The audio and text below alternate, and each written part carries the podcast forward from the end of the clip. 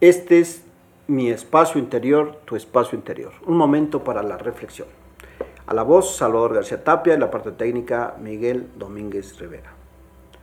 Hoy hablaremos de un cuento del libro La sabiduría de los chistes, historias iniciáticas del maestro Alejandro Jodorowsky, denominado La espina de oro.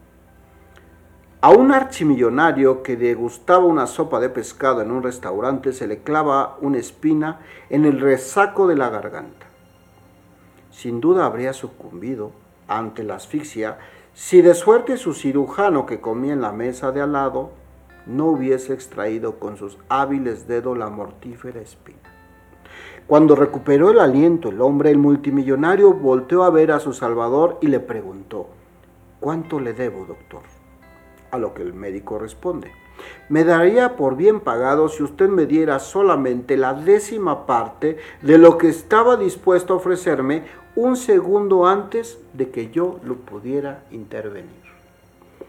Es decir, ¿cuántas veces cuando tenemos el problema le asignamos un precio a la solución y una vez que lo tenemos, lo minimizamos? Esta es una historia para reflexionar el día de hoy y que valores las miles de soluciones que tienes en tu vida, pero que una vez que las has obtenido, las dejamos de valorar. Mi nombre es Salvador García Tapia. Escríbeme tu reflexión a salvador